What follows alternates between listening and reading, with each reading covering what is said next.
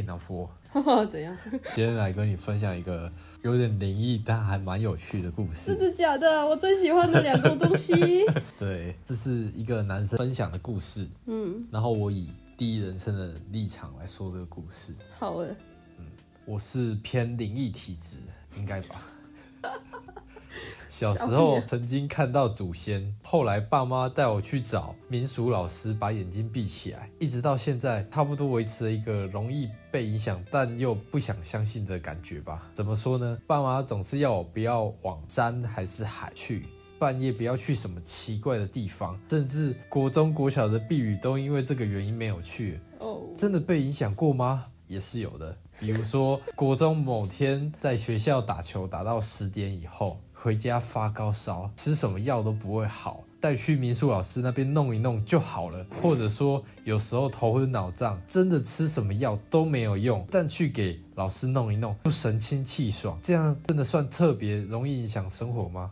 可能吧，但是我就是一个很活泼、很喜欢往外跑的小孩，特别是大山大海这种壮阔，更让我神往。因此，我很喜欢大家把我当成正常人一样看待，做一些大学生都会做的事情。我一直想着井水不犯河水，我不去做那些奇怪的事情，人家也不会特别来找我吧。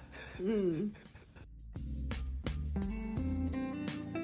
今年初交了一个女朋友，一开始都还算平顺，偶尔会到外面走走、约会啊，或是。跑到中南部去玩玩，我一直没有告诉他这些事情，直到某天，我妈例行的叫我去民宿老师那边走走，然后我也不想瞒着我的女友去哪里，我就跟她说了。但是要说出自己和别人有多不一样是很困扰的事情，所以我说哦，我去处理一些事情。没想到打开了女友的好奇心，追根究底的想知道发生了什么事情，到底要处理什么事情，去找什么老师。他这样讲一定会以为他有别的。女人呢，熬不过他的我，只好一五一十的都跟他讲了。他瞬间看着我，眼神有点空洞，然后我就跟他说：“你不信的话没关系，我自己去就好了，你就当做什么事都没有。”结果他用很坚定的眼神跟我说：“嗯，我很相信这些，而且他还拜托我一起去看。”好呀。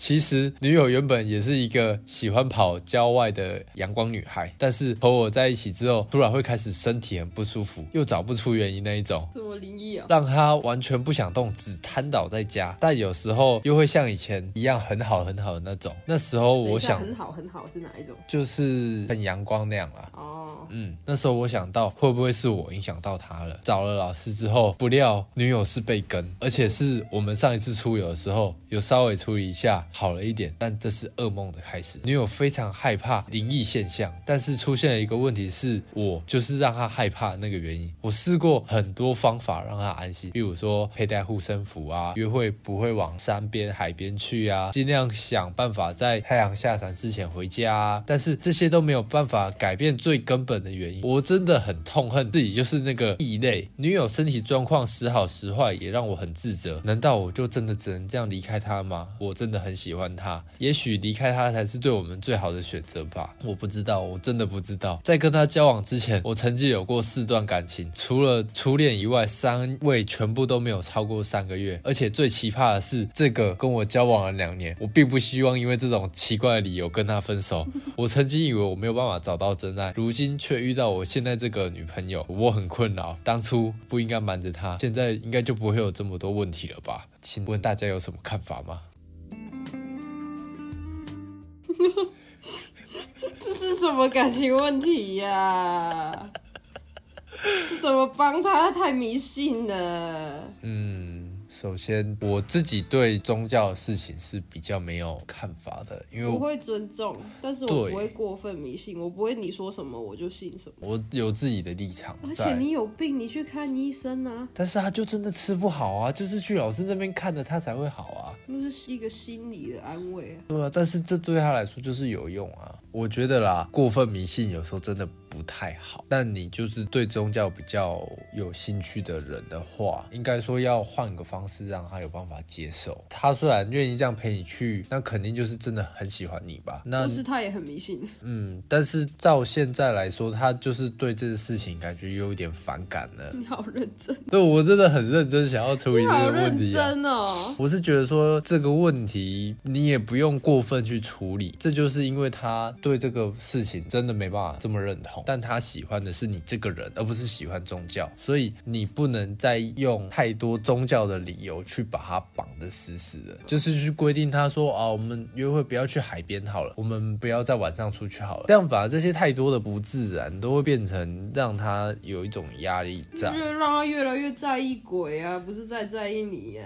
对我喜欢做这些事情的话，我去做，他不跟我不勉强，就是你最。一开始的那种心理啊，而不是现在就是越来越不知道怎么办的话，就用宗教这个理由去逃避这些问题。我是觉得说信者恒信嘛，我自己信，那我就信；对方不信，我没有理由要求他一定要信啊。就是不要让他有压力啊！你现在在他心目中就是一个类似神童的东西，是宗教狂热分子。对啊，对。你想要你在你女朋友的心目中是怎样的角色我们今天先撇开宗教这个比较严肃的话题，我我换一个比较好理解的方式来讲好了，我很喜欢钢弹。我是一个钢弹狂热迷，女朋友一开始看到我有这种兴趣之后，应该也会说哇好酷哦这样，因为她喜欢的是我这个人，不是钢弹啊，所以一开始我喜欢做什么，她也会跟我去吧，去看钢弹展什么的啊。那到后来，我不能要求她说你要跟我一样喜欢钢弹 那种感觉啊。遇到什么问题，你不能跟她说啊你不喜欢钢弹的吗？你不能一直用这种激进的方式去要求她。今天再回到宗教上，我觉得这种事情不能强迫人家去信。谁，或者是信什么宗教？你今天遇到问题的时候，你可能你的思维方式就是觉得说啊，他被跟了。但是他不觉得他被跟啊。你念多了，就是你每天跟人家说你家里有鬼，他久了他就真的会相信啊，他就真的会不舒服啊。然后如果他不信的话，就会觉得哇好烦哦，又来就是啊怎样啊？我都我都已经配合你了，你还那边每天来辱我，来烦我。对，所以我说男生信者恒信没关系，那你也不可以去对啊过分的影响别人。相对的，他也不想要被你影响，好不好？对，不然你不能。接受对方无神论者，你就去找一个有神论者跟你一起。这也是个办法，但是他就是觉得说现在这个女生是他的真爱了嘛，对？所以我觉得说，如果真的要解决问题的话，你不要再去过分的影响人家，这样。是认真超级困扰。他是认真超级困扰。对啊。所以我们怎么可以嘲笑他？我真的很认真的要回复他。他到底是不是开玩笑的啊？我们不是也有一个朋友吗？他讲了一个鬼故事。给我们听啊！哦，对啦。